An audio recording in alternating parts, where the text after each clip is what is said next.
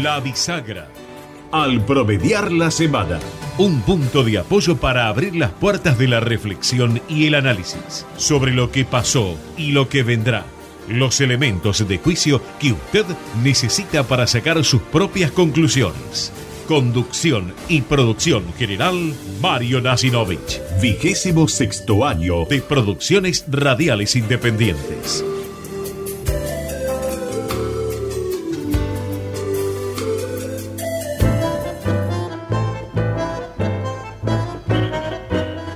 Tengan ustedes muy, muy buenas tardes, noches. Bienvenidos a esta primera edición del ciclo 2024 de nuestro programa La Bisagra.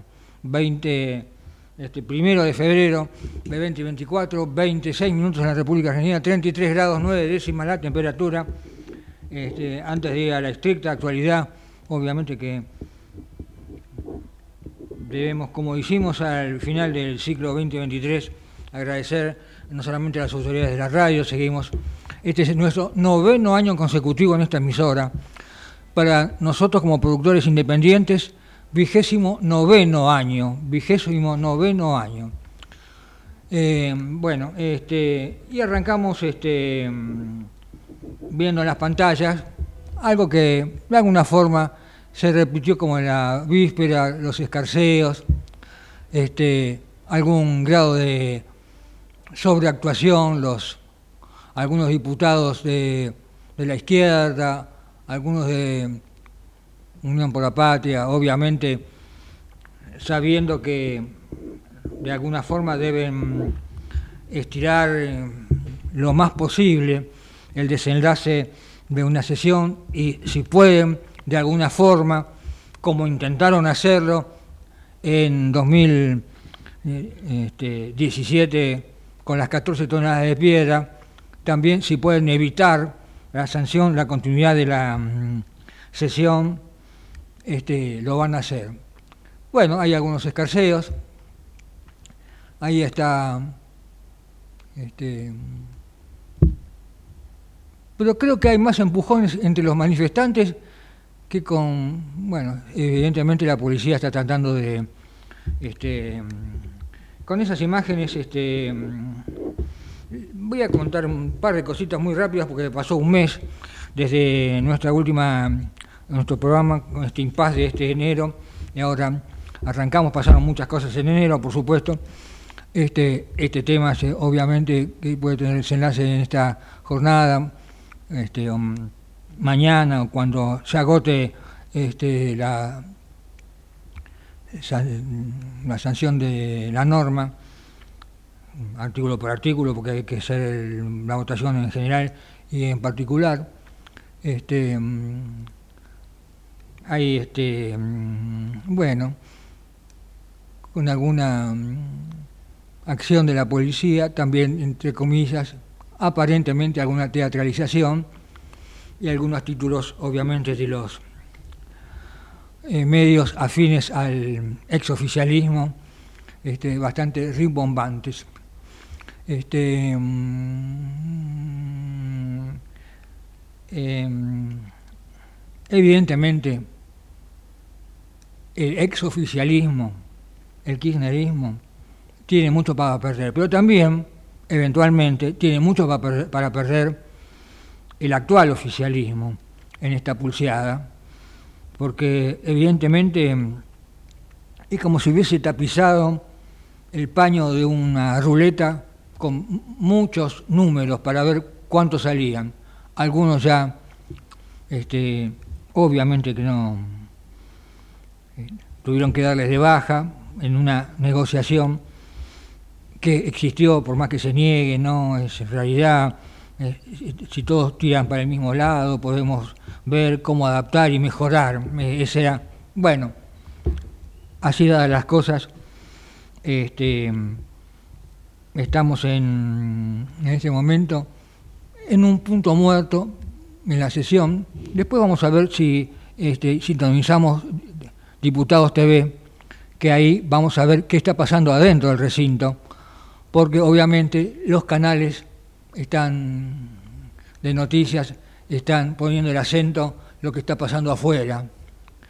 del, recinto, que como digo fue abandonado por algunos mm, este, legisladores de la oposición. Em, pero yo no quiero dejar de también mencionar otro tema que no puede ser pasado por alto que pasó a lo largo de enero. Porque obviamente, como dijo una diputada de la oposición, quizás ellos mismos quieren hacer exactamente lo mismo. ¿Cómo se disimula un elefante? Poniendo varios elefantes. Sí, señores, quieren poner varios elefantes. Entre otras cosas, porque en enero hubo casi a razón de un muerto por día y medio, un muerto por semana en la provincia de Buenos Aires frente a la inacción, inoperancia. Ya, renunció el secretario de Seguridad de la provincia de Buenos Aires, ¿no? ¿Renunció? No renunció. El, gobernador está, está en su lugar, ¿no? Bueno, mire, yo le comento algo.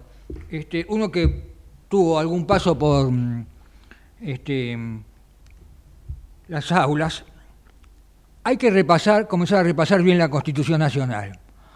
¿Cuándo es el límite exacto entre la conmoción interna? Porque hay una previsión constitucional que prevé una posibilidad de intervención federal, ya sea total o parcial, a una provincia. Evidentemente, la provincia de Buenos Aires, la actual conducción que ha sido refrendada, reelecta por una mayoría importante del pueblo de la provincia de Buenos Aires, está inerme. Los delincuentes ganaron la calle. No quería dejar de decir esto. Con esto ya vamos a nuestro primer encuentro. Nos están acompañando. Presenta. Comienzo espacio publicitario. En el año con mayor obras en la historia de Escobar, ya inauguramos el primer parque solar municipal de la Argentina. Hicimos realidad la Ruta 25 que nos conecta con la costa del Paraná. Ampliamos el Hospital Municipal de Garín y estamos por inaugurar el túnel Pablo Podistá y Puente Independencia. 2022, el año con más obras en la historia de Escobar. El aumento de la litigiosidad por accidentes laborales no es un juego. Junto con el Estado, las cámaras empresarias y los sindicatos, estamos trabajando para que baje. WARD, Unión de Aseguradoras de Riesgos del Trabajo. ¿Sabías que todos los accidentes por inhalación de monóxido de carbono son evitables? Chequea que la llama de tus artefactos sea siempre azul. No olvides ventilar los ambientes de tu hogar todos los días, verificando que las rejillas cuenten con salida al exterior y las ventilaciones no estén tapadas ni sucias. Y controla las instalaciones internas con un gasista matriculado. Con estos consejos, proteges a tu familia. Metrogas, damos calor. Fin Espacio Publicitario. Usted está escuchando La Bisagra. Conducción y producción general, Mario Nasinovich. Vigésimo sexto año de producciones radiales independientes. Política. Muy bien, 20, 14 minutos en la República Argentina, 33 grados 9 décimas. La temperatura en la jornada realmente agobiante está en línea tiene la deferencia de atendernos Carlos Germano, analista político y encuestador. Carlos Mario, saluda. Gracias por acompañarnos en esta primera edición 2024 de nuestro programa La Bisagra, en este vigésimo noveno año consecutivo de producciones radiales independientes. Carlos, ¿cómo estás tú? Hola, ¿cómo te va Mario? Muy buenas noches y feliz año y éxitos en el nuevo año de inicia. Bueno, Carlos, este, yo decía recién, no sé si estabas en línea, que... Eh, evidentemente eh, eh, Unión por la Patria, creo que se llama, ¿no? Este, ante la posibilidad que está viendo de perder en el recinto la votación, este, y después de haber pedido un, nuevo cuarto intermedio, está tratando obviamente de estirar la sesión como chicle para ver no sé qué es lo que están esperando. Este, salieron a la calle a, hacer una, a, mi entender, una, una suerte de sobreactuación este, en una movilización que no tiene nada que ver con la de pero en definitiva este, este, hay como, no sé si provocación, pero a lo mejor autojustificación, todavía a lo mejor tengo la impresión que no aceptan, no admiten que el año pasado perdieron las elecciones y cambió el gobierno. Carlos. 20 horas. Inicio de, canales, los noticiarios, eh, en, los, en los canales de televisión abierta, eh, en cadena nacional la, eh, la, los canales de cable, me parece que también están, digamos, haciendo una sobreactuación muy importante, aprovechando, aprovechando, digamos, el el prime, el prime time televisivo. prime time, claro. Me parece que que pasa por ahí no es nada nuevo, o sea, es un escenario eh, que se repite permanentemente.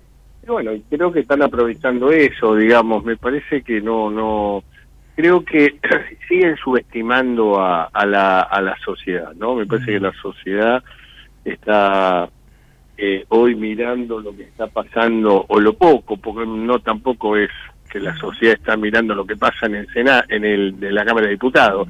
Me parece que siguen, en general, una dirigencia política que sigue estando, digamos, mirándose su, su propio su propio ombligo y, y, lejos de las necesidades de la gente.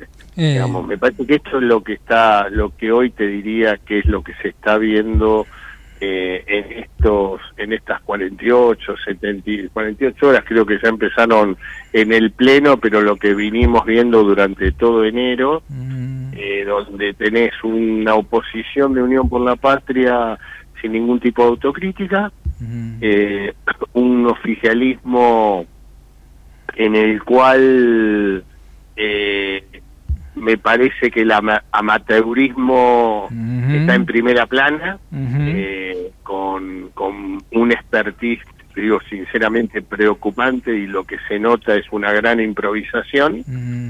Una, como dicen ahora, oposición dialoguista en el cual eh, aprietan y siguen exigiendo, exigiendo, exigiendo cosas y me parece que también no no no están digamos colaborando en lo que realmente no se animan digamos a tener una postura de rechazo debido a que eh, los votantes de Juntos por el Cambio o lo que fue Juntos por el Cambio de alguna manera todavía eh, hay un nivel de tolerancia hacia el gobierno nacional y que el gobierno nacional creo que hace todo lo necesario para alejarlos cada vez más, ¿no? Me parece que hoy el problema que tiene el gobierno no es la dirigencia política, una dirigencia política que sigue hablando hacia sí mismo, sino me parece que el verdadero conflicto que tiene el gobierno es cuál es el nivel de tolerancia y una sociedad que indudablemente con un costo de vida en, en ascenso permanente, con niveles de canasta básica de alimentos eh, en permanente aumento y me parece que estos son los verdaderas las verdaderas preocupaciones. ¿Cuál es el nivel de tolerancia que la sociedad le va a tener al gobierno? Y un gobierno, te digo, que me parece que lo que está mostrando hasta ahora es improvisación y amateurismo. Ajá. Bueno, este, son sobran los dedos de una mano para contar quiénes son los que este, de alguna forma tienen alguna experiencia política. Ahora lo sumaron a Scioli, que es realmente un, un hombre que camaleónico que en rigor este, ha tenido actuación en muchos gobiernos.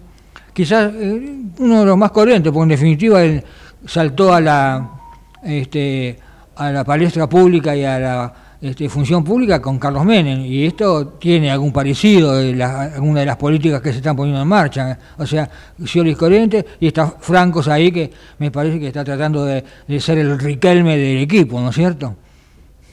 Sí, a ver, yo, te diría que las diferencias para mí son, son abismales. O sea, Carlos Menem tenía detrás de había ganado primero una interna Tenía, digamos, una... Eh, desde el punto de vista de la partidocracia, tenía un nivel de liderazgo muy fuerte. Eh, eh, había logrado ganar la elección nacional, estaba todo el peronismo encolumnado, tenía inserción territorial. Eh, me parece que las diferencias son, son muy grandes. Yo creo que acá tenés un gobierno, a excepción de, Patricia Urbe, digamos, que puede llegar a tener eh, una autonomía y, que puede estar desarrollando su política. Mm. Los demás yo me animaría a decirte hoy, Mario, eh, que son, se manejan como empleados, o sea, todo gira alrededor de lo que plantea el líder o el presidente de la República. Eh, fíjate que el rol el rol central de un ministro del Interior con eh, que era lógico que pasara eso porque el Ministerio del Interior tenía que volver a tener la, la, la autonomía necesaria como como todo, como siempre en la historia argentina tuvo el Ministerio del Interior y vos lo ves a, a Guillermo Franco que va viene va viene sin poder de decisión tomando decisiones alguien que se dedica al marketing político y que está totalmente sin conocer los códigos de la política, como Santiago Caputo. Digo, me por eso te hablo de amateurismo, me parece que es menospreciar mucho a la política y esto es lo que se está notando, ¿no? Entonces tenés empiezan a, surgir también divisiones fuertes dentro de lo que se llama la oposición dialoguista. Vos fíjate lo de la Unión Cívica Radical. Ayer el discurso de Facundo Manes era un discurso que parecía, parecía kirchnerista, digamos. digamos eh, si yo tenía la televisión apagada, eh, sin eh, con volumen y sin mirarlo, pensé que no era Manes, sino que era un, era un diputado de, de Unión por la Patria digo, me parece que todo este tipo de situaciones, digamos, ¿cuál, ¿qué es lo que... Lo grave de esto es que no hay liderazgos políticos en la Argentina. De, de, una y otra parte. Hay un vacío, hay un déficit y un vacío de liderazgo que es lo que estás viendo hoy en el, en el Congreso de la Nación. Eh, eh, ese mauteurismo lo, lo llevó a, al presidente a jugarse a todo o nada. Porque fue una, una, jugada a todo o nada. Exactamente, por eso te digo, ¿por qué? Porque faltó política y esto, quieras o no quieras, esto se sale con política. En, la, en democracia la política es, es el diálogo, la política es desde los disensos poder lograr consensos eh, y me parece que, pero para eso tenés que tener oficio, para eso tenés que tener expertise, para eso tenés que ser un profesional también. Y yo lo que estoy viendo de, la libertad avanza es que está muy, muy, muy lejos de eso, ¿no? Eh, con, con interlocutores u operadores que poco tienen que ver con el oficio de la política. Es más, que menosprecian la política. Es muy difícil esto, ¿viste? Una unión por la patria, el, bloque de unión, o parte del bloque de unión por la patria, en el que no hace ningún tipo de autocrítica, es como no, no hubieran estado estos últimos cuatro años y mm. que no son responsables absolutamente de nada. Mm. Eh, ah, una unión cívica radical que le está costando, digamos, ubicarse. La verdad que eh, eso es lo que se ve reflejado en el recinto. La verdad que este, me hace acordar eh, eh, una, este, un, sketch que decía ¿dónde me pongo? ¿dónde me pongo? Y por eso te digo, me parece que en todos esos escenarios un pro partido eh, es muy, muy, muy difícil, digamos, mm. Pero creo que fundamentalmente me parece que el ordenador, en estos casos siempre son los oficialismos de turno, y creo que el ida y vuelta o declaraciones altisonantes del presidente de la República tampoco ayudan. Bueno, ahí este, las imágenes muestran, Carlos, que los, los diputados del bloque de Unión por la Patria este, están retornando, se han dignado retornar al recinto. Eh, Te este, vuelvo a repetir, 20 horas o un poquito más time de la televisión. Siguen subestimando a la sociedad argentina. Claro, claro, hicieron el, el, acting, digamos. Exactamente. Bueno, Carlos, este mm, eh, un cierre tuyo, decime, pronóstico. No, yo lo que creo que me parece que, que Gabriel Milei perdió momentos muy importantes eh, y creo que bate, digamos, fundamentalmente lo que mi ley tiene que explicar y explica mucho. Como decía Fernando Enrique Cardoso, gobernar es explicar. Y me parece que el presidente tiene que dejar de lado el personaje y tiene que asumir claramente que es el presidente de la República y poder contactarse claramente con la sociedad y explicarle la permanentemente hacia dónde va la Argentina. Eh, cuáles son las las, eh, las dificultades que puede haber eh, y, y, y, y, hacia dónde hacia dónde vamos. En la medida que se siga enfrascando en estas peleas bizantinas chiquititas de mandar Twitter y demás, me parece que eso no, no está ayudando a fundamentalmente a generar el clima de confianza que la sociedad está necesitando. Carlos, te agradezco muchísimo que nos hayas acompañado en esta primera edición de este siglo 2024. Te agradezco muchísimo. Te mando un fuerte abrazo y obviamente que te estaremos molestando como a lo largo de todos estos años que has eh, tenido la deferencia de acompañarnos. ¿eh? Abrazo grande, gracias. No, gracias a vos. Ahí estaba el analista político encuestador Carlos Germano. Este, vamos al, porque no vivimos como, por lo menos nosotros, mirándonos al ombligo solamente, estamos en un contexto y el contexto es el mundo. Usted está escuchando La Bisagra. Conducción y producción general Mario Nasinovich. Vigésimo sexto año de producciones radiales independientes. Internacionales. Muy bien, 20, 27 minutos en la República Argentina, 32 grados, 4 décimas la temperatura en Capital Federal y Gran Buenos Aires, y peor en algunas otras partes del país. Está en línea, tiene la deferencia de atendernos el analista internacional y profesor de la Universidad de El Salvador, el doctor Mauro La Bombarda. Mauro, Mario Nacinovi lo saluda, gracias por atendernos. Hola Mario, ¿qué tal? Buenas noches, ¿cómo está usted? Déjeme poner un toque de humor. Un, un mes que no estuvimos en el aire en estas este, vacaciones, no podemos, usted y yo no podemos dejar al mundo solo, ¿no?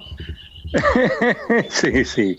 Bueno, primero que nada quería felicitarlo por el nuevo ciclo y agradecerle que haya tenido la deferencia de invitarme para el primer programa mm. y de, este ciclo y felicitarlo, ¿no? Bueno, este, con respecto a lo que dice, sí, sí, hubo muchas novedades.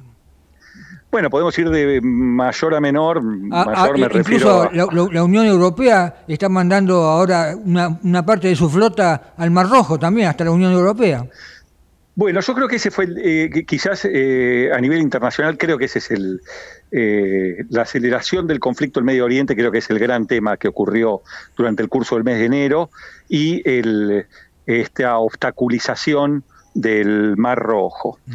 Es un, dato muy significativo porque, mire, estos eh, grupos, este nuevo grupo terrorista, el de los hutíes, era un grupo que estaba en guerra con, eh, con las autoridades de Yemen y con Arabia Saudita hace bastantes años.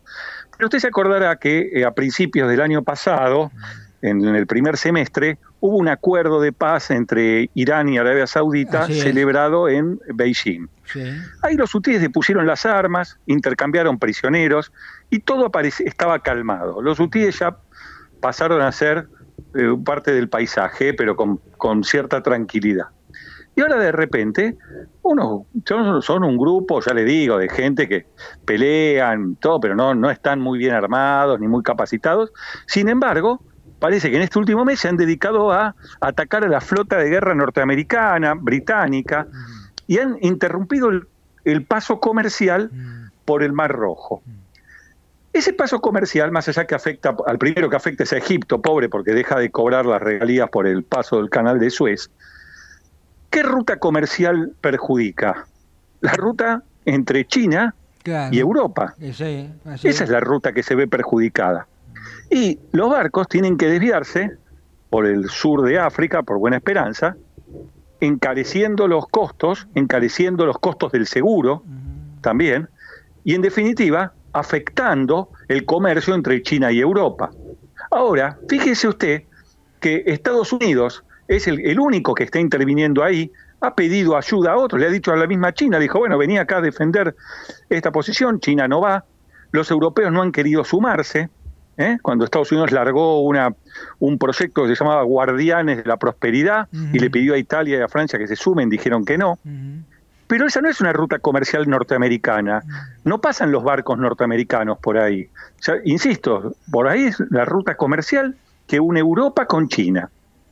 Entonces, lo que estamos viendo, Mario, es que la única potencia global que interviene en cualquier lugar del mundo sigue siendo Estados Unidos. Y China, que se presenta como aspirante a esa hegemonía, mm. ¿eh? como el que desafía el poder norteamericano, mm. no está en condiciones de asegurar sus propias rutas comerciales. Asegurarse las rutas comerciales es algo que es tan importante que viene de la época de, los griegos, podemos decir, para tomar un punto de partido arbitrario. Exacto, es decir, Roma se hizo eh, a partir de los caminos romanos que eran protegidos, por supuesto, por sus legiones. Mm. Imagínese Inglaterra en su momento de, esplendor, ¿eh? siglo XIX, si alguien le cortaba una ruta comercial. Por algo se decía que todos los, caminos, todos los, caminos, conducen a, Roma. Conducen a Roma, claro, y, y todas las vías marítimas eran siempre dominadas por Gran Bretaña. Entonces, es, es ridículo que China se lo esté planteando como un desafiante al poder norteamericano cuando China no está en capacidad de garantizar la seguridad de sus rutas. Usted fíjese que alrededor de Europa se está cerrando un cerco que arranca en la, eh, con la guerra de Ucrania, desde el Cáucaso, después Medio Oriente, ahora también se le suma entonces el, Mar Rojo. Es como una herradura. Y el norte de África. Es como una herradura. Sí, y, y el norte de África, donde todos esos países que dependían entonces, en dos años, que es lo que lleva la guerra de Ucrania, ahora van a ser tres en febrero, ¿no? Eh, le han cerrado el cerco a, los europeos y, con un, grave perjuicio económico para, para China, que por supuesto la economía de China se está eh, resintiendo. Usted nombró a un actor en todo esto, que es Irán, este, que fue casualidad, causalidad, el ataque en Jordania eh, que murieron tres soldados norteamericanos y Biden dice bueno, que, gran tema, gran tema el que usted está mencionando. retaliación y todavía no se sabe nada. ¿Qué van a hacer? ¿Van a atacar Teherán? ¿Qué van a hacer? Se está hablando, por supuesto, eh, ya hay voces que alertan sobre una eventual guerra de Estados Unidos contra Irán. Yo me animaría a pronosticar que no, que eso no va a ocurrir. Irán no es un país cualquiera. Estados Unidos no, no va a ir a una guerra con Irán, porque aparte no creo que los intereses de Irán y de Estados Unidos sean tan contradictorios. Porque si usted estuvo atento a los, a los ataques que hizo Irán, ya no los terroristas patrocinados por Irán, mm. sino el mismo ejército iraní, hace dos semanas atrás atacó Siria, atacó Irak y atacó Pakistán. Pero no atacó cualquier lugar de Pakistán.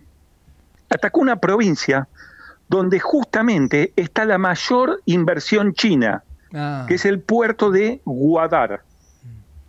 El puerto de Guadar es estratégicamente importantísimo para China porque es el que le permite acceder al Golfo Pérsico evitando toda la ruta marítima que Estados Unidos le domina por el sur de Asia.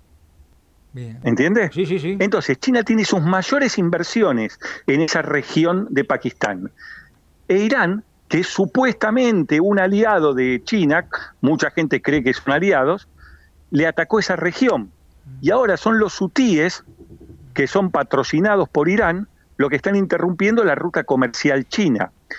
Mire, Mario, por si le queda alguna duda, hoy salió un artículo en The Economist, un medio bastante serio, ¿no? De, cierto prestigio, explicando que los hutíes habían avisado a los chinos que ellos podían pasar tranquilamente, que ellos solamente iban a atacar a los barcos que eran aliados de Israel, pero nunca un barco chino. Bueno, pasó un barco chino y lo atacaron. Mm. Y dijeron, sí, nos equivocamos, le pedimos disculpas. Entonces ya los barcos chinos no pueden pasar por el Mar Rojo. ¿Entiende? Entonces, ¿de qué lado está Irán? ¿Irán es aliado de China en, este, en esta disputa internacional? ¿O hay alguna especie de acuerdo subterráneo con, con Estados Unidos. Ah. No nos olvidemos que Obama y Biden era su vicepresidente, intentaron los acuerdos eh, con Irán en el 2015, ¿se acuerda? Va, que se firmaron los acuerdos para levantarle las sanciones. Y yendo un poquito más atrás, no nos olvidemos que Ronald Reagan proveía de armas al régimen de Khomeini. ¿Se acuerda del escándalo Irán-Contras? Entonces, Irán no es un paisito más de Medio Oriente. Eso que uno dice, bueno, sí, están todos arriba de un camello y no entienden nada. ¿Sabe para cerrar lo que se me ocurre? A ver si usted, Dígame. que usted es un catedrático, ¿qué razón tiene eh, Samuel Huntington, no? Que eh, los conflictos eh, son de otra naturaleza en, en, estas décadas, en este siglo. Ya no son entre naciones, ya no son este, este, por intereses económicos, sino también Europa, en medio de todo esto, está muy preocupada. Me consta porque los este, las este, emigraciones que tiene ya dentro de sus países les preocupa muchísimo. ¿eh? Este, es cierto, es cierto. Es, así como usted dice y por supuesto ahí el factor es religioso. Por eso creo que hemos dicho alguna vez, el gran problema que tiene Europa y gran parte del mundo es la identidad cultural, ¿no? Ese, tema y no quiero dejar de, ¿no? quiero dejar de mencionar algo que estuve viendo en las últimas horas, le está saliendo un opositor a, al, al, este, al aspirante a, a. Este, eh, ahí se han juntado firmas y aparentemente tiene un opositor. Este, eh, ah, no, no sabía. Bueno, eh, no lo había visto. Putin el tema, que, el tema que no tocamos, hablando de futuros zares, es que lo dejaremos para otra próxima, porque durante el año va a ser noticia, lo de Trump. Ajá, ah, bueno, ¿Eh? eso sí, obviamente. La, probable, el probable triunfo de Trump en las próximas elecciones. Que eso sí va a ser un, terremoto geopolítico, ¿eh? Eh y, quizás un terremoto interno dentro de Estados Unidos también, ¿no? Mauro, le agradezco muchísimo que nos haya acompañado en este primer programa del año y obviamente que lo comprometemos a que este, lo vamos a molestar muy seguido, ¿eh? porque este, sí, para mí es siempre un gusto. Eh, no mencionamos un tema que también atañe a la Argentina, todo el conflicto que hay con los agricultores en, Europa, este, que, ha echado por tierra la posibilidad de un acuerdo entre Argentina y la Unión Europea. Así que, pero eso era, previsible, era previsible que no, que no se firmara. Ya Macron lo había anunciado hace, hace un par de años. Eh, no se iba a firmar. Le mando un gran abrazo. ¿eh? Sí, señor, un fuerte abrazo y éxitos en esta nueva, en este nuevo ciclo. Le agradezco mucho. Ahí estaba el doctor Mauro Lago Barra, analista internacional y profesor de la Universidad de Salvador. 20, 38 minutos, pausa.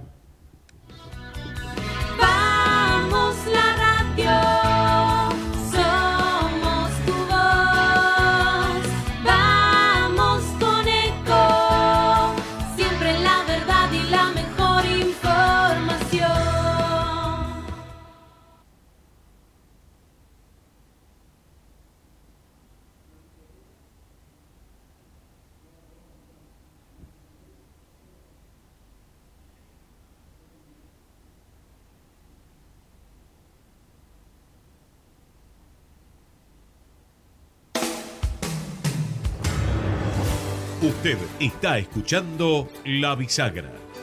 Conducción y producción general, Mario Nasinovich. Vigésimo sexto año de producciones radiales independientes. Economía. Muy bien, 20, 39 minutos en la República Argentina, 32 grados 4 décimas la temperatura. En Capital Federal Gran Buenos Aires, esta línea tiene la deferencia de atendernos el doctor Víctor Becker exdirector del Instituto Nacional de Estadística y Censas y director del Centro de Estudios de la Nueva Economía de la Universidad de Belgrano. Víctor Mario Nacinoy, saluda, gracias por atendernos. No, por favor, como siempre, es un gusto, Mario. Y gracias por acompañarnos en esta primera edición de este eh, ciclo 2024 de nuestro programa, noveno año consecutivo en esta emisora y vigésimo noveno año de producciones radiales independientes. Gracias por acompañarnos como lo ha hecho infinidad de oportunidades, Víctor. No, al contrario, y felicitaciones. Bueno, Víctor, este, mientras este, déjeme simplemente un título. Acaban de llevar en la plaza del Congreso a un gendarme herido eh, eh, por alguna refriega. Ya han vuelto los legisladores de la oposición que, como recién decía Carlos Germano, aprovecharon el prime time, justamente las 20 cuando comienza nuestro programa, para salir de alguna forma a hacer un una sobreactuación, este, forcejear con la policía. Eh, Lo que pasa que evidentemente la movilización de hoy no es la movilización de ayer, este, ya las calles están liberadas y los diputados, que evidentemente la oposición está viendo que a lo mejor no va a tener éxito en la posibilidad de, como propuso recién, este, un cuarto intermedio y el oficialismo sigue adelante. Bueno, eh, decía Carlos Germano también en la apertura del programa que a lo mejor este, eh, eh, también hay un poco de inexperiencia por parte del oficialismo, que este, se jugaron a todo o nada, este, pero en definitiva, bueno, así están dadas las cosas. El Fondo Monetario este, desembolsó los 4.700 millones de dólares, que simplemente es un asiento contable porque todo va a ser para pagarles a ellos. Hay alguna expectativa. Estuvo en Davos este, el presidente Milei, hace declaraciones este, periódicamente entre los medios y, este, en definitiva, ¿qué podemos esperar? Es muy importante, supongo, usted me lo dirá, eh, eh, la sanción de esta norma y según los contenidos que tenga. Víctor, todo suyo. Bueno, yo creo que en primer lugar hay que tener en cuenta que por lo menos desde el punto de vista del presidente de ley, esta norma va a jugar un papel fundamental en la propuesta que él tiene en cuanto a hacer transformaciones estructurales en la Argentina. O sea, la ley tenía dos componentes, a mi juicio. Mm. Uno que tenía que ver más que nada con, en la parte fiscal, mm. con lo que uno podía eh, creer que era un esbozo de plan económico y eso fue retirado y quedó para mejor oportunidad. La otra parte que subsiste es la que tiene que ver con la liberalización de la economía, con la privatización de las empresas del Estado y que tiene un poco que ver con la idea que esbozó o que planteó el presidente Milei en su presentación en Davos, que creo que acá no ha sido debidamente interpretada. Creo que ahí lo que planteó Milei, por lo menos es su análisis, que hay un mundo en el cual terminó la Guerra Fría y donde ganó el socialismo, que está avanzando en todo el mundo, y donde él lo que pretende es crear una cabecera de playa en la Argentina para restaurar el capitalismo. Y el primer paso para eso es la aprobación de esta ley, bueno, en su momento ómnibus, hoy quizás sea nada más que algo un poco menos pretencioso, mm. pero que apunte precisamente a dar vuelta este, una tradición este, estatista que nació en la Argentina, por lo menos con el golpe de 1930. Ahora, Mauro, después, eh, eh, Víctor, en alguna medida, ¿no es este eh, haber resignado el paquete fiscal en pos de la posibilidad de que la norma cierre, este, haber resignado a lo mejor un núcleo central?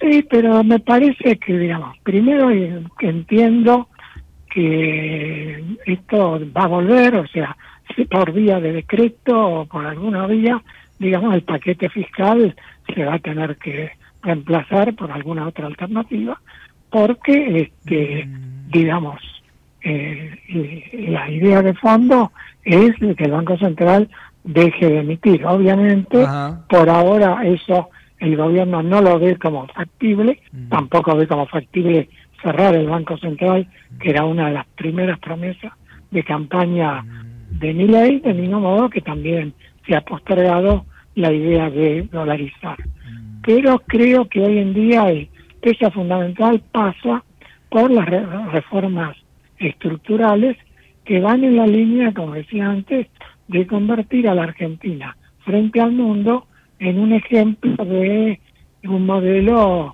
este, que prácticamente no se aplica en casi ninguna otra parte. O sea, mm, el paralelo que más se me ocurre es lo que hizo Boris Yeltsin en su momento cuando se produjo la caída de la Unión Soviética. Epa, qué, qué, comparación, eh, es, muy bueno. Bueno, yo, yo lo que planteo es, creo que Massa fue el Gorbachev argentino, ley es el Yeltsin, y la gran incógnita es quién va a ser Putin.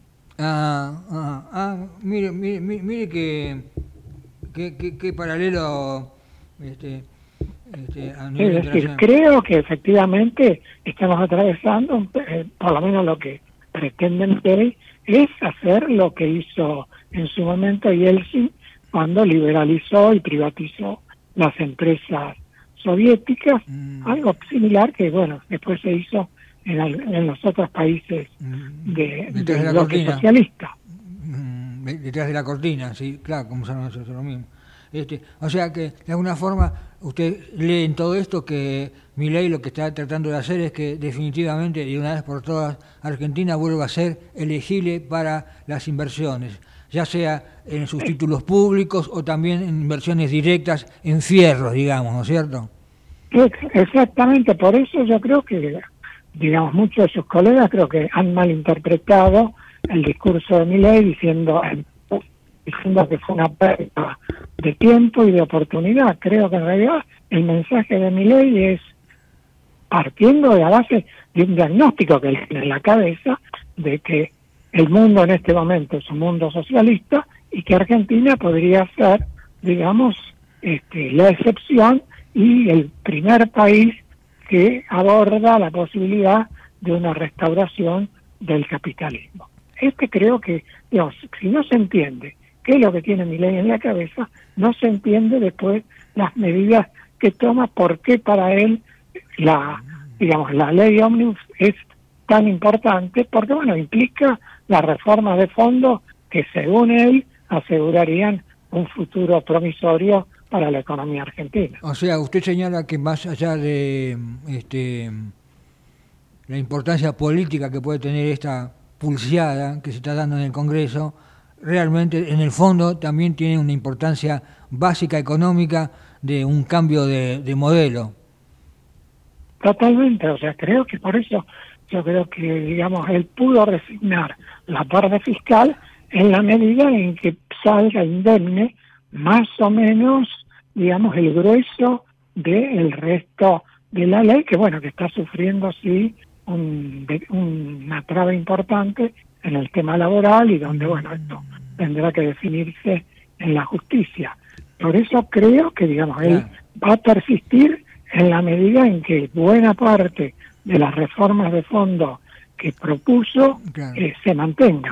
tampoco va a negociar, una tampoco va a negociar una otras cosas. Una parte importante que usted está señalando, este, la parte importante de, de la de la reforma laboral, ¿no? Eso es, este, de alguna forma, este, realmente trascendente, ¿no? Porque el hecho que esté.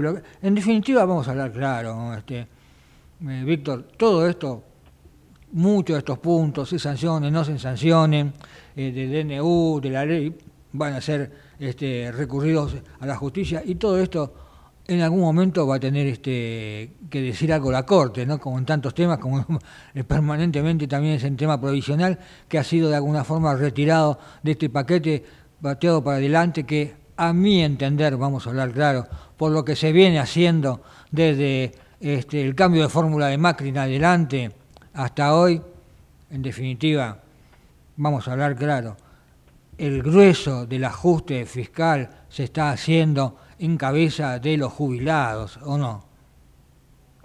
Sí, en realidad sí, los jubilados, los asalariados del sector público, pero bueno, porque efectivamente llegar al objetivo del déficit cero, yo creo que tiene una sola fórmula y que es la que viene aplicándose desde Martín Guzmán en adelante, que es que la inflación es la que se encarga de hacer ese el trabajo sucio. ¿Por qué?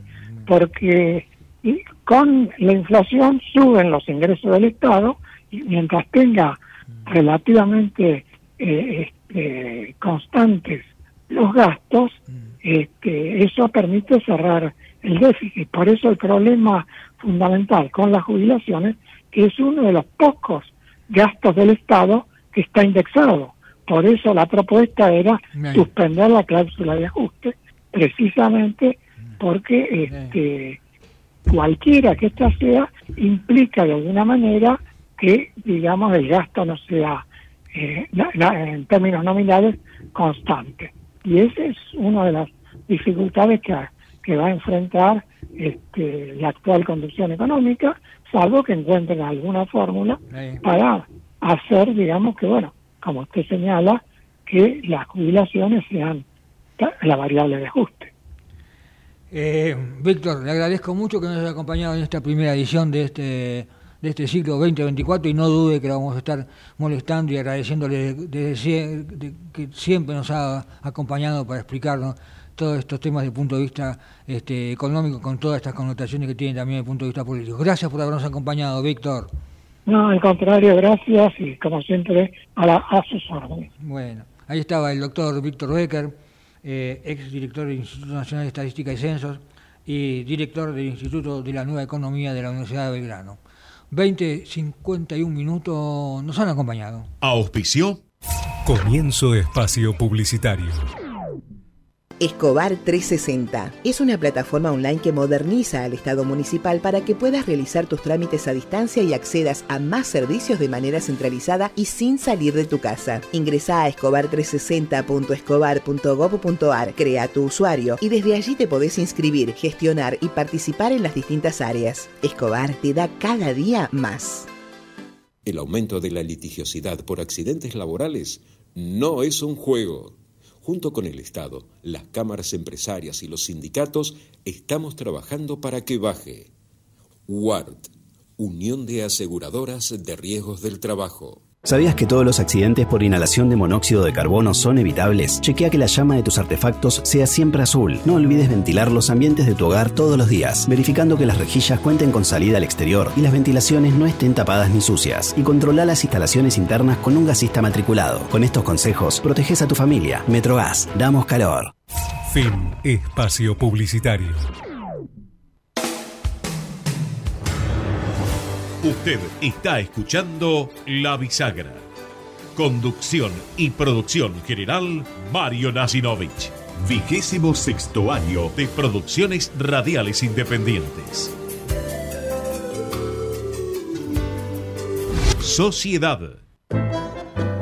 Muy bien, 20, 52 minutos en la República Argentina, 33 grados 9, décima la temperatura. Esta línea tiene la diferencia de atendernos el abogado provisionalista, el doctor Adrián Toque. Adrián Mario, saludos, gracias por acompañarnos. Hola Mario, ¿cómo estás? Bien, bien, acá estamos. Gracias por acompañarnos en esta primera edición de este ciclo 2024. Eh, ahí vamos a corregir en cuanto podamos también la, la cortina de este nuestro noveno año consecutivo en esta emisora y vigésimo noveno como productores independientes. Bueno, Adrián, no voy a hacer ningún preámbulo, no voy a decir nada absolutamente. Vos, eh, bueno, retiraron el paquete fiscal, ahí estaba la decoración de la fórmula, la posibilidad de que en abril comenzase a actualizarse las jubilaciones por inflación y en definitiva estamos donde estamos, está todavía por aprobarse esta ley ómnibus y ¿qué pueden esperar de todo esto los jubilados? Todo tuyo, Adrián. ¿Qué pueden esperar? Qué buena pregunta. Eh, ¿qué, sabemos que no pueden esperar? Iba a venir un aumento en, abril. Había alguna duda del monto del aumento, si, iba, si iban a recuperar eh, el, valor de diciembre. Eso no va a estar. En mi interpretación, o por lo menos eh, las discusiones que, que presencié, las que escuché de diputados, fue que no, no terminaban de pedirle que ceda al gobierno alguna que otra cosa y, si esto se terminó reduciendo a algo muy sencillo. Le dijeron que tenían que gastar más en jubilados, pero no le iban a permitir eh, aumentar la recaudación. El, Poder Ejecutivo Nacional dijo, si voy a gastar más, tengo que sacarlo de algún lado, mm. y, les eh, fueron corrigiendo, le fueron pidiendo al Ejecutivo que mejorara la fórmula, y en eso accedió, pero cuando tenía que subir alguna retención o algo, alguna, algún otro impuesto, dijeron no. Bueno, genial. No podemos gastar más plata la que tenemos. Y esto ya lo dijimos 20 veces, se terminó la discusión. Los que perdieron fueron los jubilados. Entiendo yo que los diputados tiraron realmente mucho la soga, los de la oposición, por más colaborativa que fuera, y me parece tremendo, salvaje, que el, el kirchnerismo en general esté defendiendo, porque en la práctica están sosteniendo una fórmula que no le sirve a ningún jubilado, por lo menos. Como decía eh, Caputo, se había prometido eh, mantener el poder adquisitivo de, los jubilados. Yo creo que, escuchando lo que decía tu anterior invitado, eh, la, fórmula en realidad, la idea en realidad de, de, Caputo creo que tenía que ver con que eh, se mantuviera cada tres meses, pero dos meses a la pérdida, uno bien, dos a la pérdida, uno bien, cosa que equilibrar un poco el gasto, pero que la, prestación cuando se actualizara fuera correcta. Cuando la oposición le exigió que el aumento fuera mensual, ya era más difícil de cubrir por parte del Estado y ahí es donde no dieron los números y se cayó. Y entonces nos vamos a quedar con una fórmula que tiene un resultado sencillo. Peso más, peso menos entre los dos años que funcionó la fórmula de Macri. La suspensión que, que, le dio eh, Fernández al, principio de su gobierno. Y luego la horrible fórmula que tenemos vigente al día de hoy, los jubilados están ah, perdiendo más de la mitad de su ahorro jubilatorio, 54% al mes de, diciembre del año pasado. Última medición de la inflación, ya perdieron de vuelta un poquito más de la mitad de su jubilación. Y en marzo de este año, con suerte, vamos a esperar un 30% de aumento para los jubilados. Mm. Eh, todos los economistas están de acuerdo que la inflación va a estar arriba del 70 para el trimestre, 60 con muchísima suerte, 65, eh, 70% o más. Esto significa que de vuelta, en marzo, gracias a la pocas ganas de, de, llegar a un acuerdo de la mayoría de los diputados, porque yo insisto, me parece que acá el núcleo duro es el kirchnerismo que está diciendo va a votar todo que no, incluso las cosas eh, que podrían ser buenas para una parte de la población. Ayer eh, en, algunas rencillas, en alguna discusión pava, dijeron, podemos seguir discutiendo. Sí, ¿para qué? Si para necesito que no, la verdad que no están siendo muy colaborativos.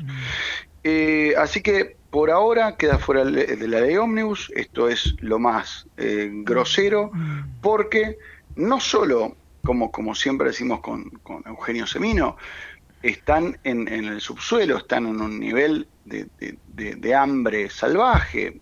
No, no hay manera.